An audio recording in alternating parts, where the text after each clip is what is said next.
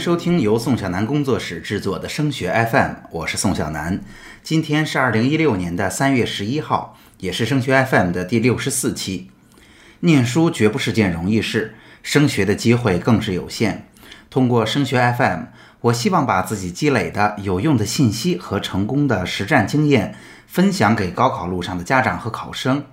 我们一起为孩子的梦想做点什么，用开阔的思路和理性的思考。战胜无助和焦虑。随着去年自主招生规则的改革，政策的导向就是要走一条筛选高考选拔不出的在特定专业有特长的考生，所以成绩出色不再是雪中送炭的作用，而仅仅成为了锦上添花。再加上校建取消之后啊，参与自招的学生数目暴涨，那对于大学来讲肯定是赢家通吃。所以，最好的学校更倾向于把有奖项、有靠谱的奖项、有靠谱比赛的高级奖项啊，越来越作为自主招生的硬性标准。但是呀，毕竟自招有九十多所学校呢，招生计划的数目远远高于各种竞赛的获奖人数，所以这里显然还有不少没有被获奖的同学占据的机会的。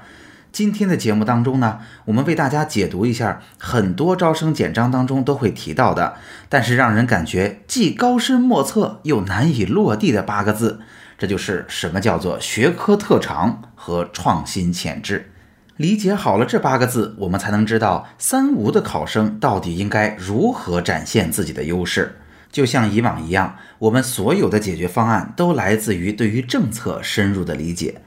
那么，为了选择高考选拔不出的有专业特长的学生，大学其实在选拔过程中工作量也是非常夸张的。那我们就不免要想了，如何才能在短时间内让学校知道你是与众不同的呢？最容易的方式显然就是通过第三方进行背书了。这种方式简单直接，你比如说理科的奥林匹克竞赛呀，文科的新概念作文啊，我们发表一下论文或者专利呀。为什么学校倾向于选择有一些奖项或者论文的同学呢？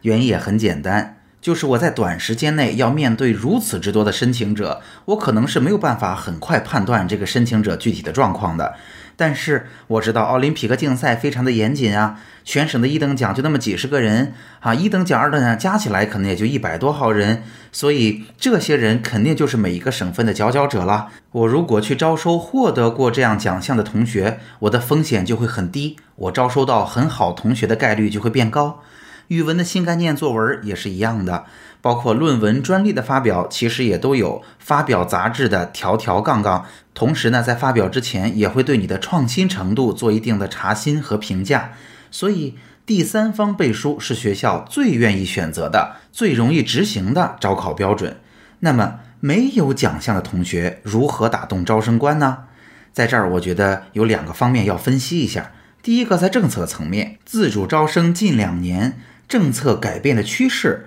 是各个大学招生条件和专业会更加的细化了。我直接想要去招收有特长，并且专业还对口匹配，喜欢我给出的这个专业的学生。甚至有些学校会要求以后你是不能随便乱转专业的。那除了政策，我们还要去考虑招生官在审核我们材料时候的心情。大家想想看哈，招生官每天看到的材料大部分千篇一律，他的工作量非常的大。判断的标准又很复杂，所以其实他们也是非常头疼的。那我们怎么才能最快的打动他们呢？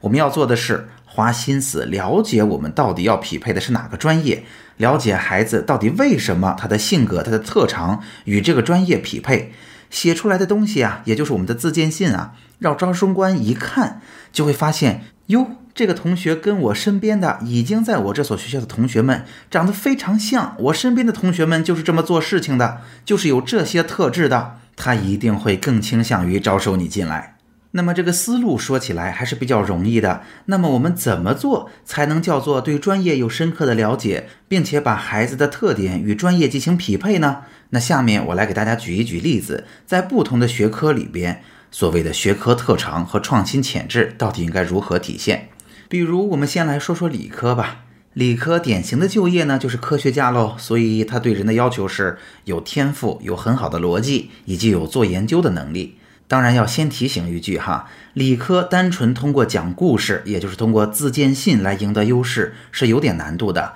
因为理科有一种客观的评价方式，这就是奥林匹克竞赛。那除了奥林匹克学科竞赛以外，什么样的经历会对我们有帮助呢？比如说各种暑期实践呀，做过怎样的小项目呀？数学这个专业，我是不是做过一定的数据分析啊？比如说化学，我们参加过测定水的水质啊？比如说生物，我们进行过一些实地的调查呀，制作过一些标本啊之类的。如果我们在过去暑期社会实践当中做过这样的项目，你写下来具体做了什么，达到了怎样的效果，遇到过怎样的问题，如何去解决和克服这些问题的，以及在这当中我们学到了什么。用这样的实际例子和故事，就有机会去展现我们的天赋、逻辑和研究问题的能力。那说完理科，我们再来说说工科。工科跟理科稍有不同，他看重的能力是要掌握扎实的原理知识，但是最好呢还能参与过实践，以及某些专业呀对于动手能力要求还是比较高的。所以，我们也可以说说我们自己动手做过哪些小创造、小发明啊。自己组装过的简单的小电路啊，父母如果是工程师，我们了解过他们的工作呀，或者甚至在他们的单位上有过一点简单的实习经历呀，甚至会不会我们曾经有很棒的想法和创意，有机会申报过专利呀？这都是工程里边很动人的故事。我们在讲述的过程中，同样要去讲我们做了什么呀，达到了怎样的效果，遇到了怎样的问题，怎么克服的，在当中学到了什么。同样是通过例子和故事来展现我们在实践当中运用知识解决问题的能力。那对于文科和商科来讲，因为涉及的专业啊就比较宽泛了，我给大家挑着举一举例子哈。比如说汉语言文学。也就是我们说的中文这个专业，我们要体现的是我们的阅读量、对语言的体会和感受，哈，以及我们可能对语言的敏感程度。传媒要体现的是我们对于热点问题的关注，以及有自己独特的观点和视角。我们要有表达的欲望和影响受众的能力。对于商科，比如金融吧。我们要体现的是我们跟人打交道的能力，对于金融是什么，无论从父母那儿，还是从书籍当中，还是在实践当中，有一定的了解，明确的知道和思考过未来自己的发展方向。在短短的一期节目里边，哈，我们很难把每一个专业都给大家分析清楚，但是通过上边理科、工科。和文科、商科某些具体专业的例子，我相信大家已经能够明确的听懂我的思路，那就是把专业需要的和孩子擅长的进行一个匹配，然后我们拿实际的例子和故事，在经历当中向对方去展现这个专业所需要的孩子，同时也碰巧具备的天赋和能力。有一点呢，还需要给大家做一个小补充，那就是一般来讲，自主招生的学校啊，都是有学校数目限制的，常见的呢是三所，少数情况下也会有两所和五所。我想给出的建议就是，不管你要填报几所学校，尽量的在自荐信当中就去写一个专业，因为毕竟自招的机会比高考少很多，而且自招的竞争非常的激烈。一个孩子的脾气、性格，他擅长的东西，不可能与很多个专业都相互匹配，而且我们也很难在有限的时间里边，把这么多的专业和学校都单独的完成一篇自荐信。所以，甭管选择几所学校，申请一个跟孩子最匹配的专业，是最理性的选择。好，今天的节目当中呢，我们认真分析了政策，主要讲了自招当中所谓的“三无”考生应该从什么角度展现自己的才华和优势。已经面临申请的同学，也就是高三的同学们，你们可以认真的想想自己应该展示些什么，应该如何讲故事。那么高一高二的同学，如果你听到了今天的节目，你们也可以在今天提到的方向上加以积累，这会对你未来的自招申请有所帮助的。好，今天的内容就到这儿。如果今天的节目帮到了你，也请你把我们这份小小的心愿传递下去，把升学 FM 的内容转给更多辛苦努力的家长和考生，让更多人受益。